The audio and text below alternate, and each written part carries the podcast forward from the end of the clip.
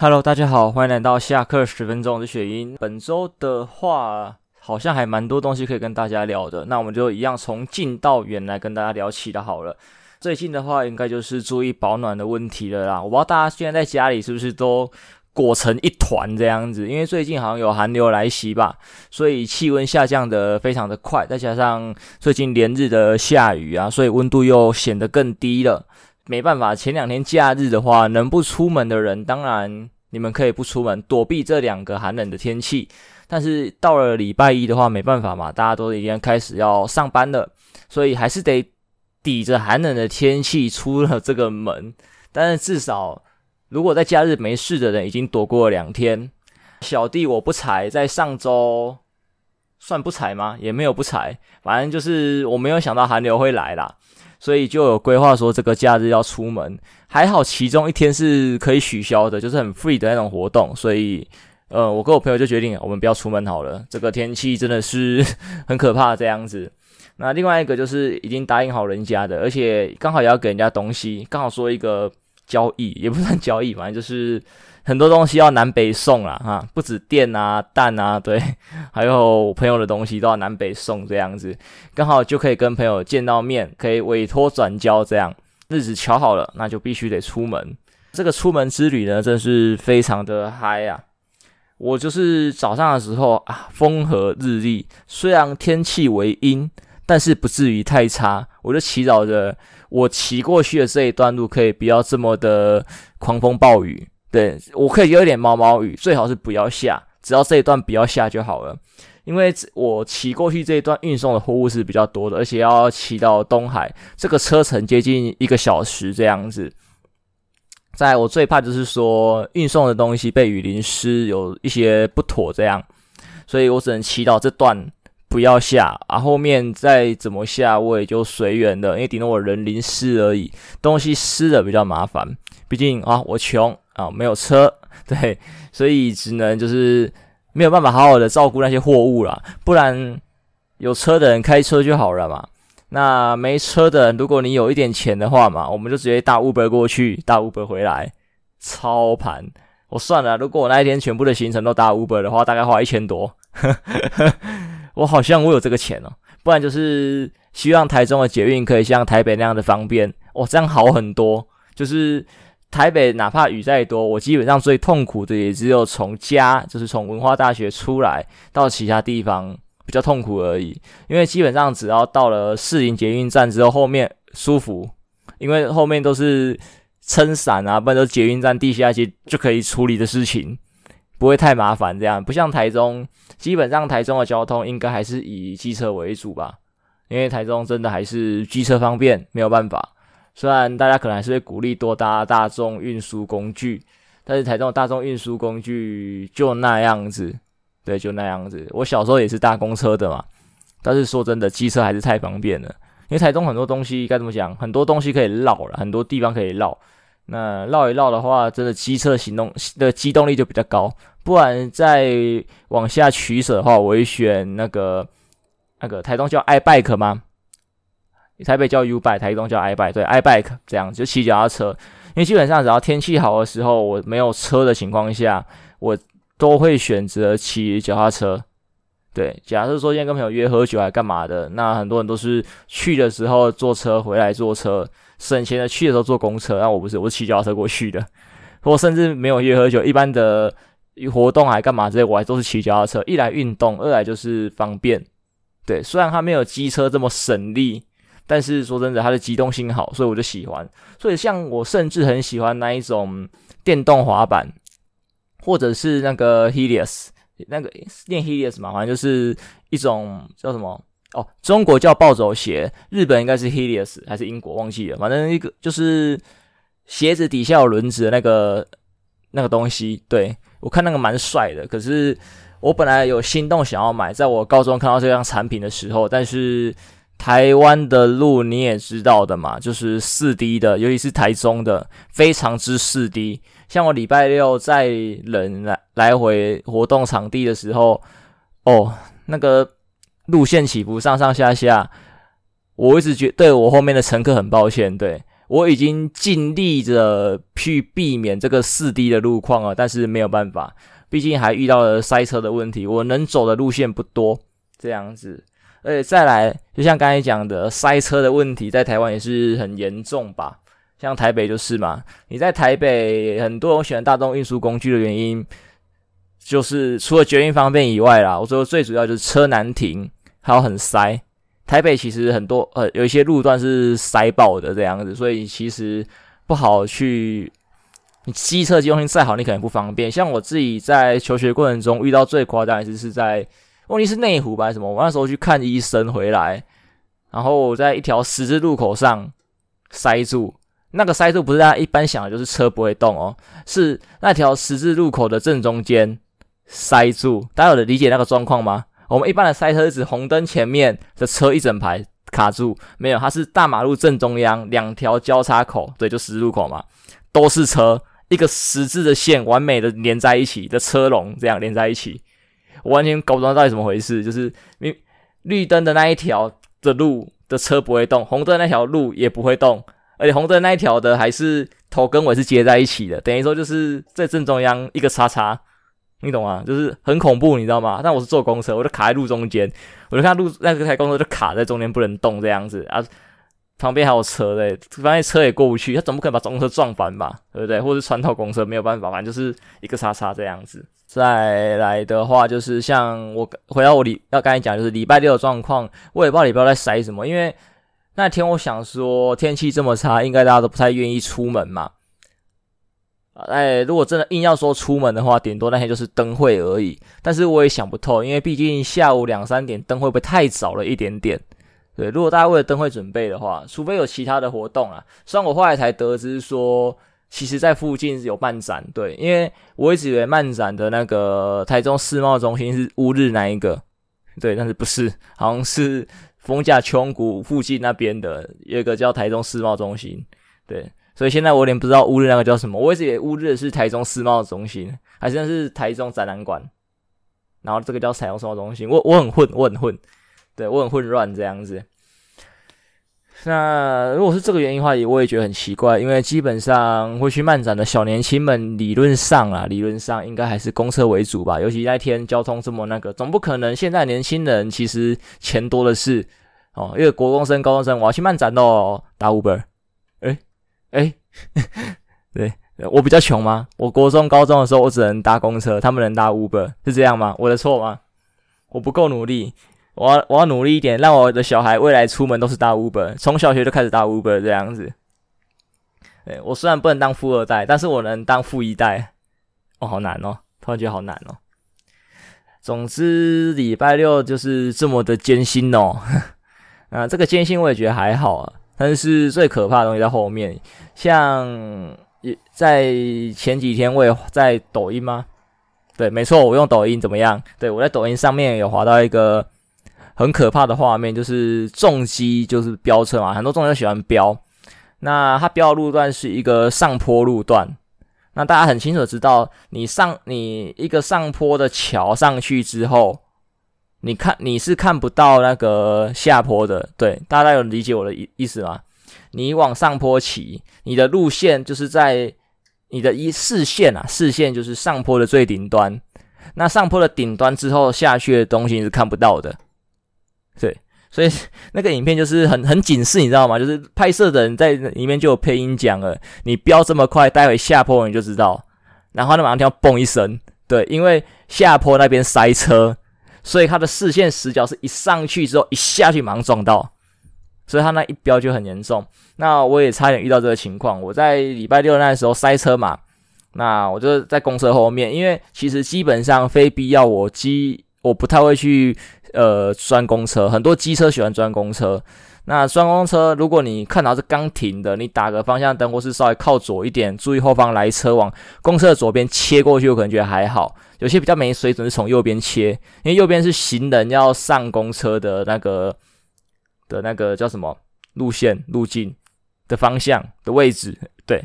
所以你这样切的话，其实会打到行人。所以如果你太靠右的话，你基本上就是乖乖的等公车离开吧，或是等人都上去了，那边空下来你再过去。那如果你靠左的话，就是你可以切，啊。如果你会怕的话，就是等，你就在后面等，后面的理论上不可以怪你，毕竟公车就在前面，要礼让。如果后面人在扒你，你就扒回去。如果后面长得太凶，呃，行车记录器是个好东西，对啊，因为你奉公守法，你没有理由怕他，你就把它录下来，然后检举，就这么简单而已。哦，我们文人是不动手的。对，基本上是这个样子。那我就等公车离开，然后说一离开之后，我就跟着公车走。那刚好公车遇到一个右转，他就右转，我直线。公车一右转，前面马上一台轿车卡在前面。还好我刚起步，时速不高，还刹得住。对，不然看那是很可怕。如果是后面很顺，前面塞，那个公车一个右转，我这样子其实是有机会撞到的。他右转那一刹那，前面那一台车真的超可怕。我好想要那个影片，所以我只能跟大家讲啊，就是不管塞不塞车，还是以慢慢骑、慢慢开为为优先啊。毕竟安全最重要。对，你有句话叫“欲速则不达”嘛。你为了赶这个七秒钟、七分钟，然后呢，你要晚七天回家，我觉得这个交易是不太划算的，不太划算的。除非你的目标本来就是 对，那这七秒可能可以帮助你啊。但是如果不是的话，我建议大家还是乖乖的稍微等一下。对，你多等一秒、八秒，哎，就没事了嘛，对不对？其实也不用等太久，不用去呃心急这些东西。所以外面这台车是在飙三小，现在下雨天凌晨，嗯，对。每次听到这种车在飙，我就是有些坏坏的想法，那不好说。我只能希望他待会就是注意安全，注意安全。那在礼拜六，其实我也蛮佩服一些艺人明星的。说真的，因为说真的，礼拜六呃暴雨啊，干嘛之类的，其实也没到很暴了，在下午的时候，可能看地区吧。虽然。我在东海那边雨比较暴一点，还有一些恐怖的经验，那这不就不是太重要的问题。我们回到这些艺人明星身上，就是跟朋友去看了 H.U.R 的签唱会吧，小型签唱会，他们就表演几首歌这样子。那那天其实我穿着我最后的外套，我倒是觉得有点寒意在的。但是他们就要顶着寒风，虽然主办单位很细心的搭了帐篷，但是他们的舞蹈动作可能帐篷太小吧。大于那个舞台一点点，那他们的舞蹈是会超出那个棚子外面的，等于说他们有几秒钟的时间会在外面淋雨，甚至是最后的 ending pose，如果刚好在前面的话，他们就在前面淋雨。不是说什么 ending pose 摆完马上回来，毕竟他们是艺人明星，有要给粉丝拍照，要给摄影师拍照等等之类的，等于说你就要 ending pose 淋雨，然后等大家拍完你再回去退回去这样。然后大家他们的服装设计上又是可能裸露度。有有的这样，没有到很露啊，对，他们不是那种形象的女团，好不好？他们是实力派的，所以有有一定裸度，不然没有办法，没有诶、我在说他小，对，有一定裸露，大概三十趴、四十趴这样子。那在这个天气，其实你露个三十趴、四十趴，就我觉得很严重，我就看出来他们在抖。那他们也只有在某一首歌的时候有一个毯子，但是毯子也没撑多久，马上就要被换下去，这样子，就是他们只能顶着寒风去。表演，对他们，我觉得是很敬业，因为基本上在电视节目上面看到这些艺人明星，如果顶着风雨表演的话，你都觉得还好，因为可能摄影机在拍，都会拍到他们最敬业、最认真的那一个刹那。但是摄影机离开的时候呢，因为我们那时候是全程观看的嘛，所以撇除拍摄或者比较轻松的场合的时候，就看他们可能在旁边抖啊、搓手干嘛之类的，但是没办法，太冷了，太冷了。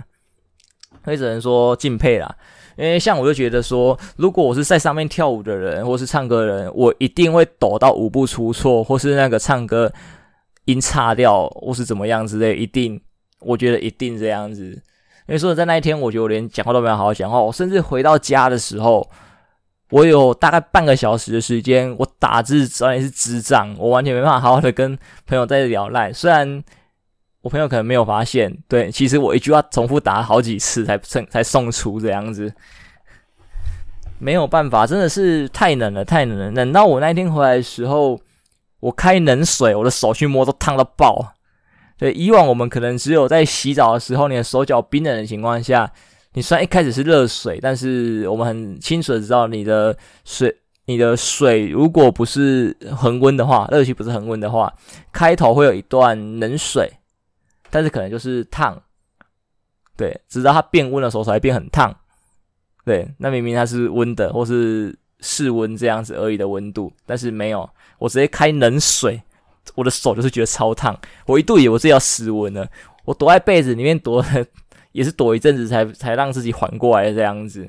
可能跟我那天淋雨有关系啊，因为在文化的训练结果就是，哎，对，没错，我那天都没有穿雨衣，也没有撑伞。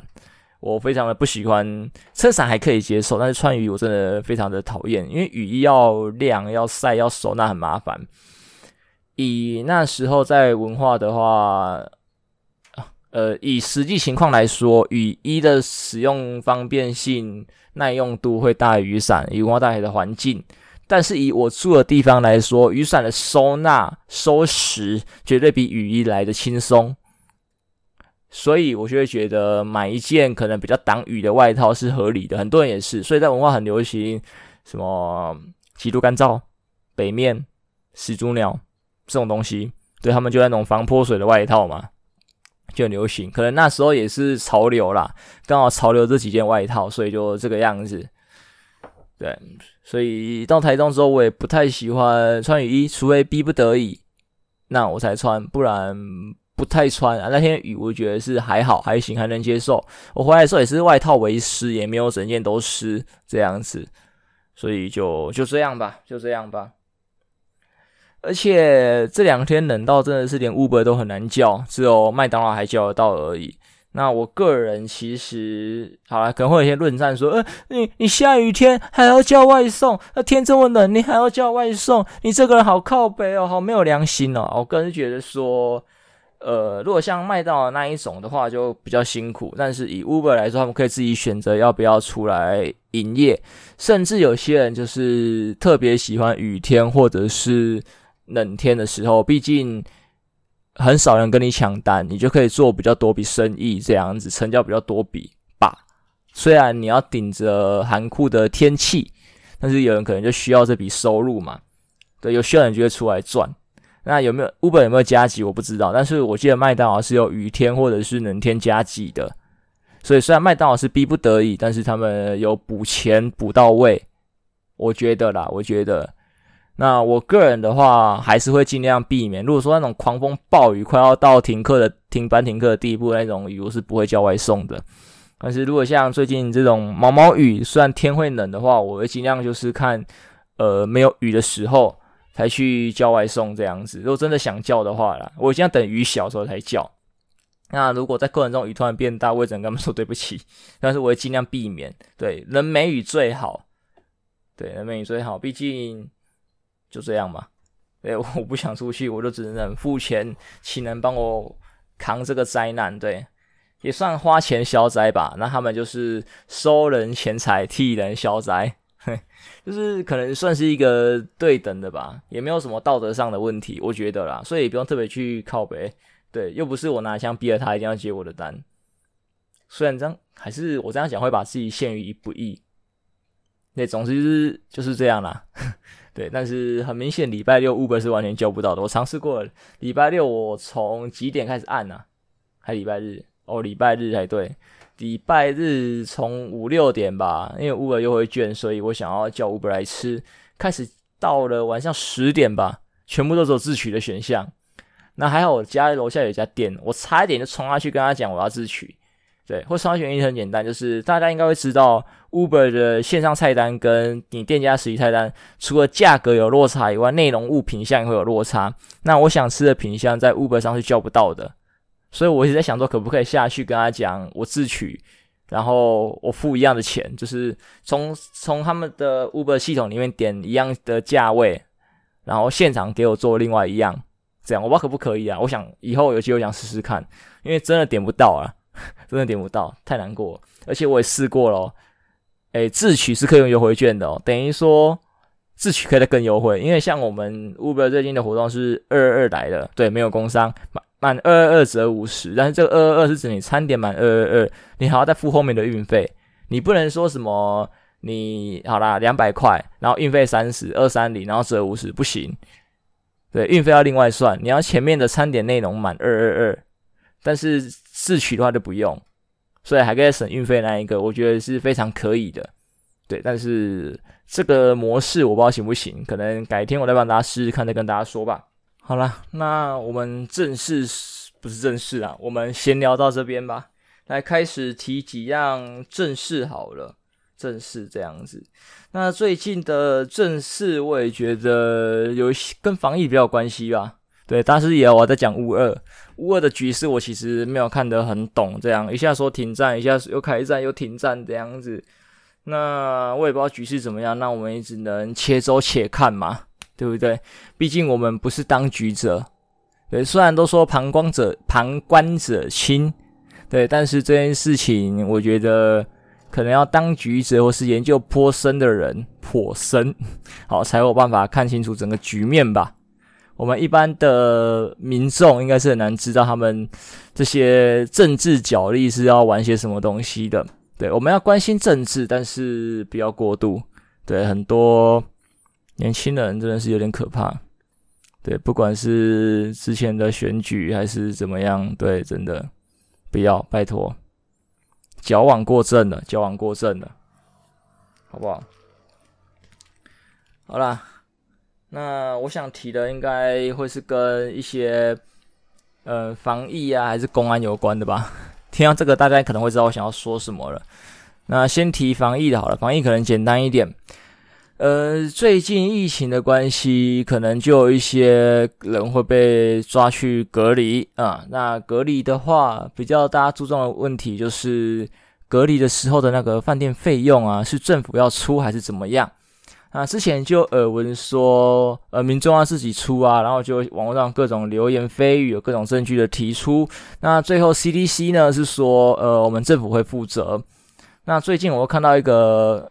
好像是屏东吧，还哪里？反正就是有人进去了住一住之后，就交签切结书，好、哦、让他同意说，呃，这个费用是政府代垫，最后你还是得付。我想，哇靠，对我是觉得啦，如果说国家的方向是清零的话，那我觉得要点补助，或是国家一个预备金之类的吧，吧吧，因为说真的。除非，除非那个人是故意染疫，就是他故意往危险的地方跑，然后不做防护措施。那如果他是一切正常的情况下，不小心被感染到的话，他虽小，然后他额外付这笔钱，对，他已经够衰染病的，然后还要衰到要付钱，然后饭店的费用又不是特别便宜，对，一天几千块这样下来，隔个要隔两周吗？还几周？然后你看你自己乘，然后像国外那边讲的，我本来以为是隔这个天数，隔完就没事了。是，如果你人越多的话，我不知道是不是都可以套用啊。哦，如果有错，大家纠正我一下。就是像古来讲的，就是，呃，假设你三个人进去，你第一个隔到天数快到了的时候，你的朋友突然什么阴转阳，靠背，你要再延长，同行的三个人都要延长。对啊，延完之后，哇，好不容易又快出关了，突然你第三个人又他妈阴转阳之类的，呃，继续延，继续延，来回延。对，你就三个轮流报啊，就是大家一起延，延一延，延个，他说最长好像听到有人住到什么三十三十九天哦，还四十几天这样子，哇哦，哇，那这个费用你看一下，你算饭店就算给你一天一千块好了，这样也三万多四万，对不对？一天两千，哇，价格就 double 上去哦，这很可怕哦。那试问一般的人有这么多钱吗？对不对？还是说其实就像我们之前股市那样，对，今年股市。呃，开的不错，但平均每位股民赚进忘记几十万还几百万这样，嗯，为什么没赚那么多？奇怪，对，其实大家都有钱到不得了，富得流油这样子，根本不 care 这一点钱，都只是政府在乱讲这样子，没有吧？我相信大家现在能随随便便掏出十万说，呃，我不 care，这不见没关系的，应该还是少数吧，还是少数吧，这样，所以我觉得这个是需要去注意一点的，这个钱要怎么分配？对，因为我知道我们也不能就是虚耗国家的资源，但是我觉得要个界限啊，例如说故意的还是怎么样的，他负负担部部分额度啊，那非故意的，就是就是国家帮你处理啊，还是怎么样的，跟因为饭店也要赚钱，所以其实要要点拿捏，对，只要不要是故意抓进去就好，因为像有一些耳闻是说，有些人可能是故意被抓进去的吧，对不对？对，但是事实上怎么样，我也不清楚。对，不，我没有很去关心这件事情啊。要追太多东西了，我不是记者嘛，对不对？但是我大概要知道有这件事情，然后后续有些大新闻可能还是要 care 一下。那一些小道消息的话，就先看看，先看看，可以看看。但是我觉得大家保持着怀疑的心，不能就是人家爆一个料你就相信，这样子会上失智列车哦。对，但是是要注意的，是要注意这种情况的发生。再来就要提到公安意外了吧？最近很严重的那个公安意外，就是一个据说是应征行政的妹子嘛，然后工厂那边防护措施没有做啊，该注意的东西都没有弄啊，然后最后说什么啊，截肢而已啊，对不对？又不多大的事情啊，赔你一万块啊，现在在协商什么的。那这事情很多可以看啊，第一个最先看到就是说台湾的公安不是做的特别好。那其实我觉得可能也不是台湾，其实很多地方都会便宜行事，我觉得不只有台湾而已。那这个便宜行事，我觉得出自于人性，对，人性是会懒惰的。因为说真的，你不要扯到说像呃，最做工程的好了，你简单来讲，你的国中小时候的科学实验，你的自然课、你的物理课、你的化学课，老师在跟你讲那些要注意事项的时候，你们好好听。那你有没有每一步都做到？可能刚开始有，对，导师第一次讲你有好好的听，但是你越越做越久，你熟了之后你是会少步骤，或是会懒。像我之前在读文化的时候，在工厂实习，对，就会就会有忘记。虽然里面的那个师傅是一直耳提面命，但是还是会忘。就是大家都没有把这件事情放心上，有时候也不是故意去忘记的，或是故意没有做好防护措施，但是就真的会忘。所以说真的才才可以很了解知道为什么工厂里面到处都贴注意事项。我觉得是要时时刻刻提醒大家，所以你忘记没关系嘛。对，这里有贴一张，那里贴一张的话，就是诶你到这个位置，你就再把注意事项再读一遍，然后看上面哪一步你有没有漏做，比方说哪个少做，就把它做到足。因为说真的，你每天省这个几秒几秒，万一哪一天你真的出事情了。你就要多花很多的心力。你看，你每天省这几秒，然后你，你突然手怎么了，脚怎么截肢了？那你在平常做一些事情的时候，是要花更多的时间。对，你省的要还回去啊，甚至还要付出加倍的时间，完全是不划算的。所以我觉得就是尽量注意。对，我也只能说尽量，因为说呢，我觉得人没有做到百分之百，但是你就把它做成一个习惯嘛。但是虽然我知道偶尔还是忘记，那你们就。旁边的同事、同学们就是互相的提醒、互相的检查。诶，你这个没有做好，就提醒他一下，也不要觉得说啊，不要这么北吧，给伯提醒他什么的。我觉得这是为了他好。如果那个人因为你的提醒，然后回来呃斥责你的话，我觉得一次两次我可以接受，三次我就不想管他了。他的一个戏，对，上可能觉得我这样讲很坏，但是我仁义尽致了。我能做到最大的提醒就这个样子的，他每次都要 saving 我，那我觉得必觉得必须让他痛一次。对，有些人就是嘴硬嘛，你改变不了他嘛，那只能让他自己尝试尝试过一次受伤的感觉，受伤的滋味，那他就知道了哦，以后要注意这样子。对，我们也没有诅咒他，对，我们只是要让他学习到痛。对，他的嘴硬嘛，没有办法。那回到我们刚讲的公安问题的话，其实。对，他就可能遇到这个情况，可能工厂便宜行事，对，因为很明显那个状况应该啦，应该不是说所谓的忘记失误这点小事情而已，是一开始就没有好好去做好一些防护的东西。因为说真的，如果你防护都要做到足的话，除了平常的步骤流程会很麻烦之外，可能还要多添加很多设备，因为很多设备是专门用来保命的，保命的，那可能为了省成本，为了省时间就没有做。对，就没有做。那意外发生了嘛？意外发生，我觉得什么风凉话那些，我觉得，哎，有需要苛责的点。但是我比较 care 的是说，他后续有没有把这些公安事情给弄好，然后监督的团队，对，什么可能政府机关之类的，我觉得他们需要再提提高他们检查的。呃，精度，对，他们需要花更多时间去督促这些工厂，哦，去提醒他们，去提点他们，要去好好的做好这些防护措施。对，我知道大家在检查的机关都会便宜行事啊，对，我们自己也遇过吧？对，你可能你的上级、你的一些监察的部门，对啊，我们熟了啊，直接下次注意一点就知道，对不对？还是说你在学校的时候打扫工作的时候，卫生股长跟你熟的，对，没扫干净啊，下次注意点，干嘛之类的啊？这个装没看到之类的，对，只要不要被老师抓到，不要被学校弄到，对，大家都睁一只眼闭一只眼，这是华人文化，对，对，你你好我好，对，大家好，但是看情况，有些时候给方便，我觉得没有问题。但是太过方便就容易酿成意外，就会变得很不方便。对，所以我觉得不能这样子。希望这件事情可以那个啊，对。虽然说起来这样很难听，对，一定要出人命、出事情了才会去注意。但是我觉得至少有去注意，好不好？我不希望说任何的人发生意外，他们的发生这么的不值，对，这么的一文不值，都出事了、出人命了，还不会有人重视这件事情。这样不对吧？对，亡羊补牢，虽然羊死了，但是至少还要去补牢，对吧？不能不补啊！对，亡羊补牢，意犹未晚，大家也听过嘛？那不补会怎么样？死更多啊！对，所以我觉得最基本是要做到要补。那再根据我朋友的一些小道，就是说，嗯、这个在网上就先看到啊，就是这个人好像是应征行政职的嘛，结果被做去做那个什么工厂啥小的。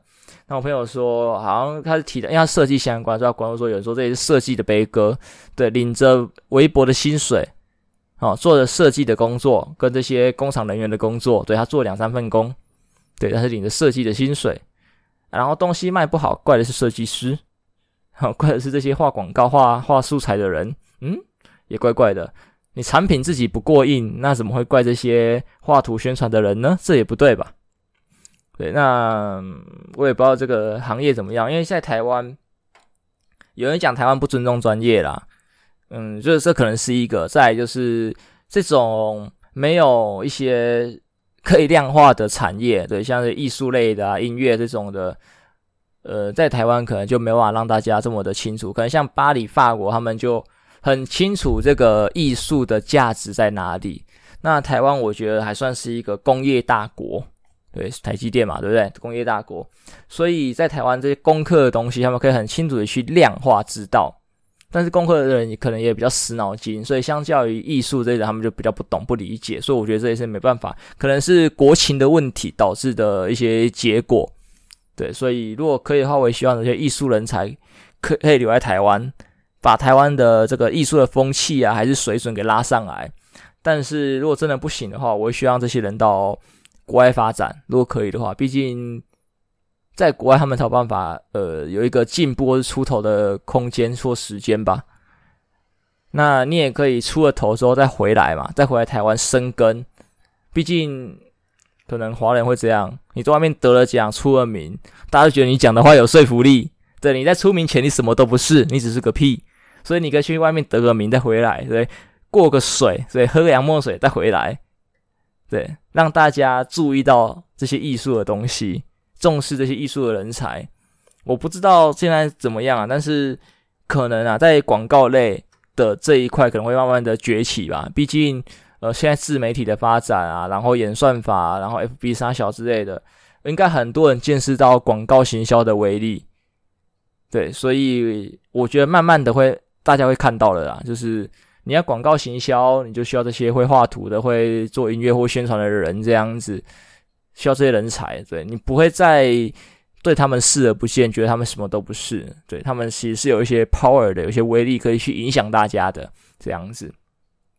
为什么从公安讲到这里？总之，我的重点是公安，后面这个是延伸的问题，好不好？人命比较重要，人要活得到后面这些事情。扯远了，对不起哈。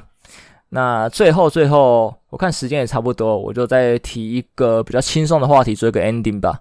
我在 PPT 最近也看到一个，就是旗袍这么方便，为什么大家都不穿？忘记标题了，反正大概是这个样子。然后就几篇文在推广旗袍，那也有人拍一些自己旗袍的照片出来，哎，大家都长得还不错。我是指旗袍的样子，因为他们没露脸。我要位置点开两三篇，那就去讲啊，旗袍怎么穿啊，干嘛之类啊，多好看多好看。我觉得这个风气是可以的。那我也希望有人可以发一篇水手服或者制服的文，因为说呢，我个人非常的喜欢制服，对，不是那种色色的制服诱惑，就是制服。虽然我也对制服有过遐想，对，但是我喜欢制服不是全然于色情的方面喜欢看，就像洛丽塔这种服饰，我也觉得很漂亮、很美、很喜欢。但是在台湾的路上，基本上就是很少见这样子。我希望可以多开广一点，开阔一点。呃，最近的话，其实水手服、制服这一类的在路上有比较常出现了，但是就是比较国中生才会穿。对，虽然在网上看各个年龄层都有，但是可能国中生比较会入坑吧，可能跟财力有关啊。毕竟水手服、制服的。呃，门槛比较低，比较便宜。那刚才讲洛丽塔或是 cos 这一类的话，就比较贵一点点了。所以可能会到高中，零用钱变多了，或是大学有自己出去打工了，才会开始入这个坑。所以就比较一些年轻的美眉才会穿制服吧。对，虽然我喜欢是可能高中生搭配制服这个组合，或是高中生以上。对，我没有恋童癖，所以真的太年纪太小了，我真的不行。如果可以的话，我也希望看到一个漂亮。完美的组合就是像之前去女仆咖啡厅也看到一对情侣，就是制服 JK 制服搭男朋友 DK 这样子，就是一对这样走出来，我觉得也是很帅。对，就是搭的好看的，就是俊男美女这样子，我觉得很棒。我希望可以多看这种场面啊。如果未来有机会像是洛丽塔的话。我也希望有男生出，对，因为说这男生的我也很喜欢，像我自己是一直的也很喜欢执事这个职业，执事或管家，我觉得他们超帅，十项全能，然后又穿燕尾服，整个就是帅爆这样子。我比较喜欢白色的，对，白色燕尾服，但是很容易脏啦，也不是很多人能驾驭的东西，这样子。所以我希望说像，像因为我不知道洛丽塔男生的是怎么样，反正这个我不太不太理解，但是我希望能看到，就是说男女一起出，或者是只有女生，我觉得也也好。对，虽然可能在台湾这边大家比较保守，觉得呃这是奇装异服，对，像我留长发就是了。但是其实大家有注意到吧？我们渐渐的在开放，对，有越来越做越多的男生应该也开始留长发了吧？对吧？应该大家都有注意到吧？我是我觉得有啦，路上有多一点，可能没有像我这么夸张的长发，但是至少会留一个马尾啊，弄成丸子头或是武士头那样子。对，像我这样子，或是像什么台通嘉伦那样子，头发比较长的，可能就还算少见，还算少见。对，我也希望可以越来越多见，因为越来越多的话，设计师就知道怎么剪这种长头发的。对，可能国外有剪这种长发的发型干嘛之类，但是真的是资讯偏少，资讯偏少，所以我自己也是很苦恼。我也是上 YouTube 很努力去找资料，大概知道怎么绑，但是怎么剪就是另外一回事了。对，我知道怎么绑它。但怎么请设计师修剪他出一个帅的发型，我就完全没有头绪。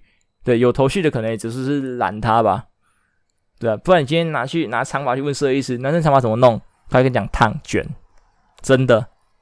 从我高中的时候听烫卷到现在，应该都还是烫卷。对，台湾设计师就这样。我没有说他们烂，就只是台湾的发型设计师。嗯，相对于日本来说是其他国家不知道，但相对日本好像蛮容易出师的。对，先洗头，然后练习干嘛之类的。我可能省略掉几个步骤啦，但是跟日本的发型师比起来是比较容易成为设计师，所以在专业度上可能就有落差，不像日本的发型师这么丢。对，所以他们设计都很棒。所以我其实之前短发都在参考发型，我都是去看日本的网站。对，我台湾的网站我真的没办法，各种屁孩头加九头，不是说贬低这些发型，只是对一个统称，大家应该知道吧？一个统称，对，就是那种发型那种类型这样子，就是比较流传流流传吧，对，对，大概这个样子啦。好，总之在这里提倡大家，提倡各位女性多穿 JK 出门，多穿洛丽塔出门。也提倡各位男性多尝试这种风格，对，不是叫你一定要穿 JK 跟洛丽塔，对，我们男生有男生的服装啊，对不对？燕尾服还是什么 DK 服，或者是什么的，对不对？都好啊，都有啊。因为现在其实很多厂家也都有在做男生的版本，对，其实男生入门没那么容易的，好不好？你也是可以好好的摔一波的，不要去管那种异样的眼光，给他给他给他那个给他怪没关系。会欣赏你的大有人在，我是这么觉得的，好吧？其实这句话也不用，也不止套用到刚才讲的服装上面，很多事情都这样子。不要在意少数人的异样眼光，真的欣赏你的绝对大有人在，绝对大有人在。好不好？不要为了不懂得欣赏你的人而生气而哭泣，好不好？我们要为了欣赏我们的人发光发热啊！像我自己就很喜欢这一句话：“男为悦己者死，女为悦己者容”，对吧？好啦，我们最后节目在这边结束吧。我们下周再见，大家拜拜。